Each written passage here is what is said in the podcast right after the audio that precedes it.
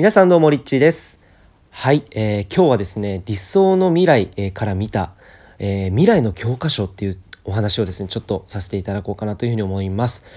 えー未来の教科書、えーこれあのこの間ですねあのシスターフット・オブ・ザ・ローズっていう、えー僕の仲間たちがですね、えーカレンちゃんっていうことなっちゃんとあとケイティこの3人がですねイベントを行ったんですね渋谷で。でそれに参加してきました。でどんなイベントかっていうとあのそこにはもう100人ぐらいの人たちが集まっていてほとんど女性だったんですけど多分お客さんで男性僕一人だったと思うんですけどえっとまあスピリチュアルとあの、まあ、スピリチュアルに偏らず本当にこう人生を美しく、まあ、ビューティーライフというか美しい人生をあの描いていきたいっていうような、えーそういう人たち、まあ、ファッション関係の人だったりとか、まあ、それこそ主婦の人だったりとかいろんなこうあの人たちが結構集まっていたイベントだったんですけどもあのその中で誘導瞑想が何回か行われたんですね。でその誘導瞑想っていうのはどんなものかっていうと本当にこう制限がなかったとしたらどんなあの自分自身の人生生きてるかっていう本当に全く何一つ制限もあの束縛もルールだったりとかそういうの全くないとしたら今からどんな人生生きますかって、まあ、こういう問いかけが、えーあったんですよね。なんかそういう感じの瞑想の中でいろいろなこうビジョンを今回あの見ることができてでそんな感じのイベントの中で僕自身こう後ろの方で座って見てたんですけど本当にそこにはこう女性がたくさんいてあのなんて言うんだろうなその時にですねなんかこう今、まあ、結構20代30代の人が中心に多かったんですけどなんかこうこれからのそのスピリチュアリティこうなんて言うんだろうな精神性の時代って新しいその世代たちっていうのはなんかこうみんながこう共に上も下もなく本当にこう境目とかっていうのがない形で一緒にこう作り上げていくっていう風な意識を持った人たちがたくさんいるんですよね。それを本当に間近で感じたというかでそれをなんかこう感じた時に未来の教科書ってなんか来たんですよね。それはそのこの時代において今こう若い人たちだったり、まあ、女性中心にこういうスピリチュアリティに目覚めたえー人たちがたくさんこう世の中に今増えてきてえーいると思うんですけどなんかね本当にそういう人たちがあの今までってこう教科書とかいろんなそういう本とか教えとかってたくさんこうあって世の中にこう出てきたと思うんですけどそれをもとになんかこう今まではその先人たちがそういった形にしてものにして本にして残してったものがたくさんあると思うんですけどそれそういったものをこの次の世代うんなんだろう次の世代今こう子供が生まれて子育てしているお母さんとかそういうなんか新しい世代の人たちっていうのはその教えをもとにその教えがあったからこそこう目覚めることができてで新しい世代っていうのはそれをもとに実際に一人一人がそのスピリチュアリティの、まあ、スピリチュアルジャーニーですよね。精神的旅、えーそれを自分の人生で本当に体験したことを世の中にこうシェアしていく。まさにこう一人一人がその主人公であり一人一人の物語を通して今度は未来の子供たちにそれを残していくっていう、えーそういうなんかビジョンが見えたんですね。えーななのでこう人によって本当になんだろうこう見えたビジョンに、えー従って例えばこう世界中を旅したりあるいは人によってはあなんだろうこう瞑想を講師として養成する学校を開いたりとか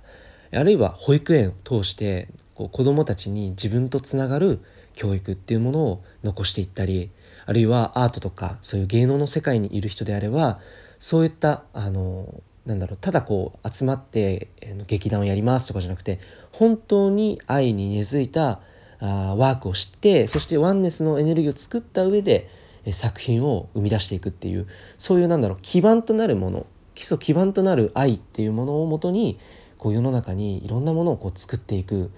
時代。そしてそれを自分たちのその体験。なぜそれをやろうと思ったのか。それはま過去にこういうことがあって。そしてそれでこういうふうに気づいてこういうことをこれからやろうとして、え今これやってるんです。みたいななんかそういう体験談とかが本当にこう人の心に刺さっていくそういう時代なのかなっていうふうに、え、思っていて。これからの時代は、まあ、前にも音声で話したんですけど体験に本当価値が生まれてくると思うんですね。体験に価値が生まれてくる、えー、もう物にあの溢れてきたコモディティっていう時代物に溢れたできった、えー、その物質的な世界っていうのも終わり終わっているんですね。その新しいの世界っていうのは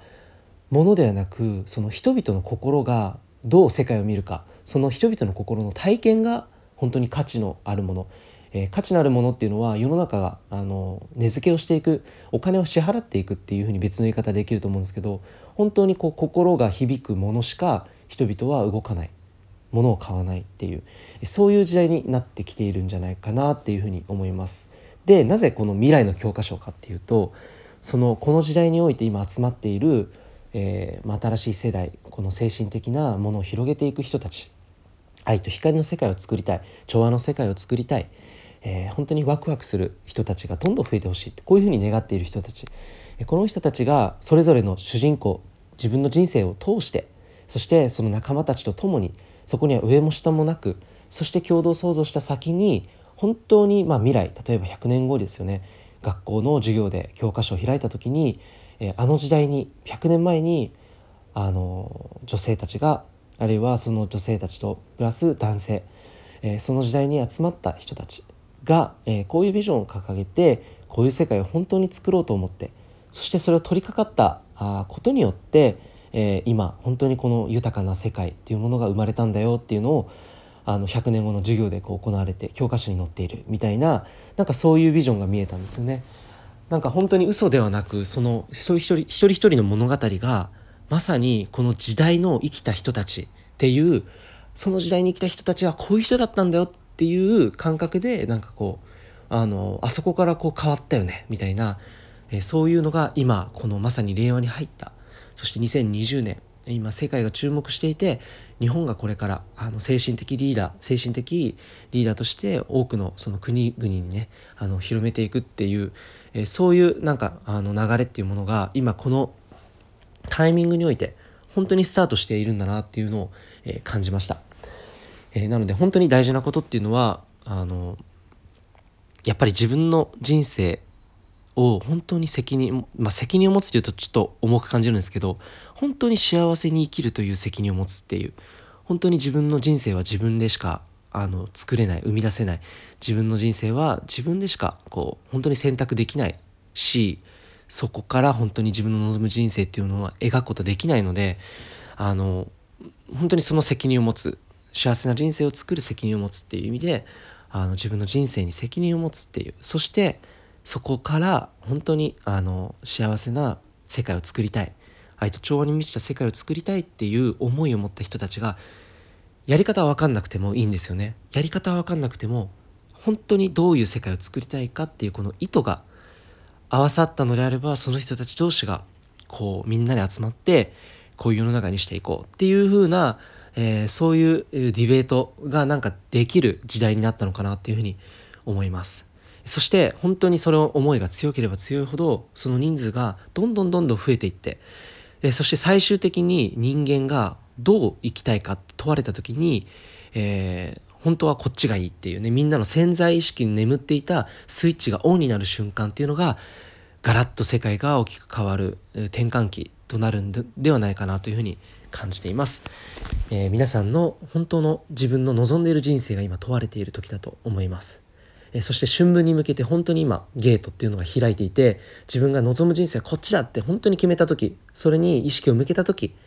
自分の人生がガラッと大きく動き出してあの本当に望んでいる人たちとの出会いだったり本当に望んでいる人生っていうのが猛スピードで、え春分以降、えー、進んで叶っていくと思います。えー、ぜひそんな春分前の時間大事な時間ですので自分の本当の心の声に、えー、耳を澄ませてこれからの望んでいる人生を描いてみてください。ということで、リッチーでした。